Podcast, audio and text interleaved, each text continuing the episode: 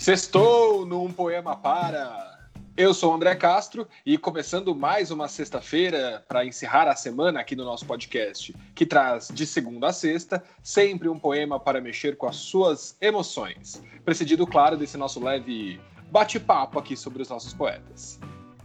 Mas claro, né, que hoje é sexta-feira, se você estiver acompanhando aí a gente diariamente, mas pode ser qualquer outro dia da semana aí para você. O importante é que você, nosso ouvinte, chegou até aqui. Esperamos que se encante e nos faça a companhia diária aqui no nosso podcast. Que lindo, é o que esperamos, ouvintes. Eu sou Olga De Favari e estamos aqui compartilhando emoções e reflexões com vocês.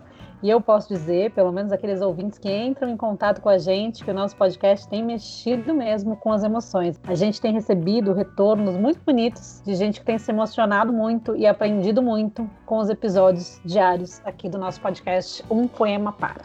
E falando nesses ouvintes, hoje nós vamos a mais uma sugestão de ouvinte, a danada da Mari Mazieiro, que já é praticamente sócia deste programa.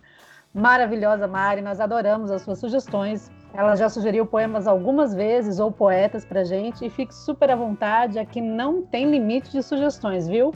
Podem sugerir sempre e continuem sugerindo, assim como a Mari tem feito, que ela é nossa ouvinte fiel, ouve a gente todos os dias e sempre participa da programação. A Mari fez um desafio para gente, André. Ela pediu a leitura de uma poesia concreta. E dentro da poesia concreta, o conceito de poesia visual. Mari, eu não sei se nós vamos te decepcionar, mas eu escolhi uma poesia que não é assim tão visual.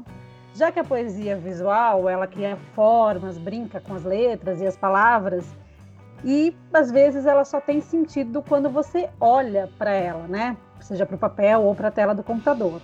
Mas esse desafio é ótimo, a gente vai continuar aqui pesquisando e procurando e nos provocando para atender às sugestões dos ouvintes.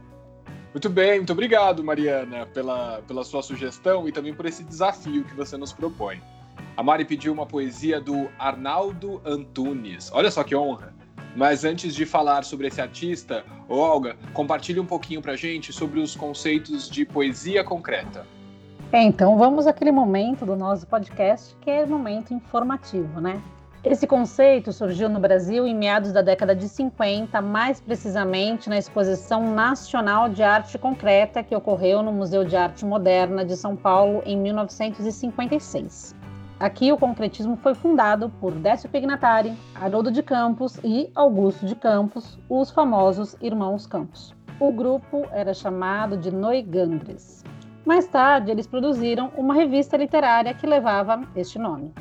Em 58, o plano piloto da poesia concreta foi publicado na revista pelos escritores paulistas. O plano apresentava a nova proposta, ao mesmo tempo que questionava a estrutura tradicional da poesia. Então vamos a esse texto publicado na revista desses irmãos Campos e em 1958 para a gente entender um pouquinho melhor esse conceito. Poesia concreta, dois pontos. Produto de uma evolução crítica de formas, dando por encerrado o ciclo histórico dos versos, unidade rítmico-formal.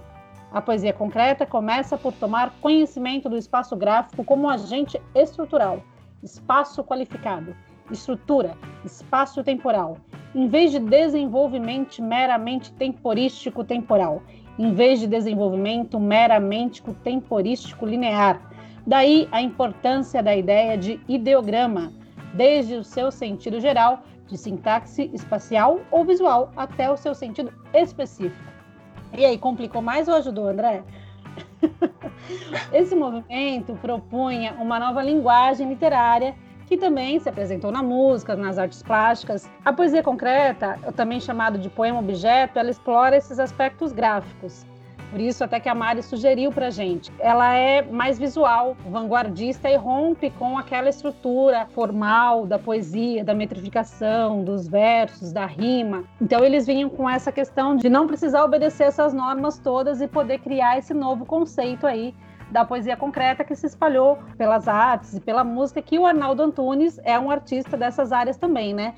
Tem a, a arte concreta aí nas artes plásticas e também na música dele. Por isso, a Mari nos indicou o poeta, músico e artista plástico Arnaldo Antunes.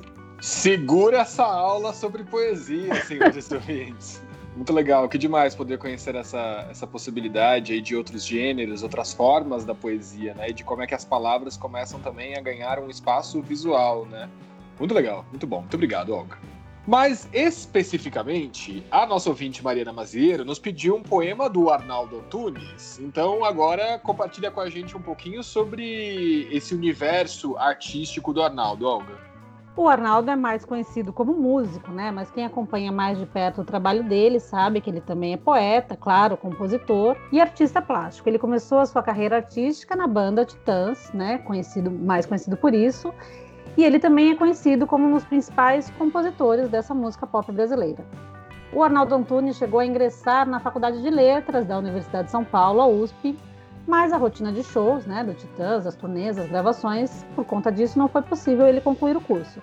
O Arnaldo Antunes acabou deixando a banda no ano de 92 para dedicar-se à direção artística. Depois de algum tempo afastado da mídia, formou, juntamente com a Marisa Monte e o Carlinhos Brau, aquele grupo, o trio Tribalistas, que foi um sucesso no Brasil e na Europa, chegando a ganhar em 2003 o Prêmio Grammy Latino de melhor álbum pop contemporâneo brasileiro. Como eu já mencionei aqui, o Arnaldo Antunes, além de cantor e compositor, tem vasta obra também como escritor e artista visual. Ele é autor de mais de uma dezena de livros e tem uma produção nas artes plásticas. Ele já participou de Bienal e expôs fora do país. Sobre a poesia de Arnaldo Antunes, há inclusive uma tese de mestrado que vasculha bastante aí a poesia dele nesse sentido. Então, eu escolhi aqui um poema do Arnaldo Antunes que não é tão visual assim, Mari, mas está dentro, claro, deste conceito novo, claro, naquela época dos anos 50, da poesia concreta. Vamos ouvir então a poesia de Arnaldo Antunes. Basta de prosa, vamos à poesia.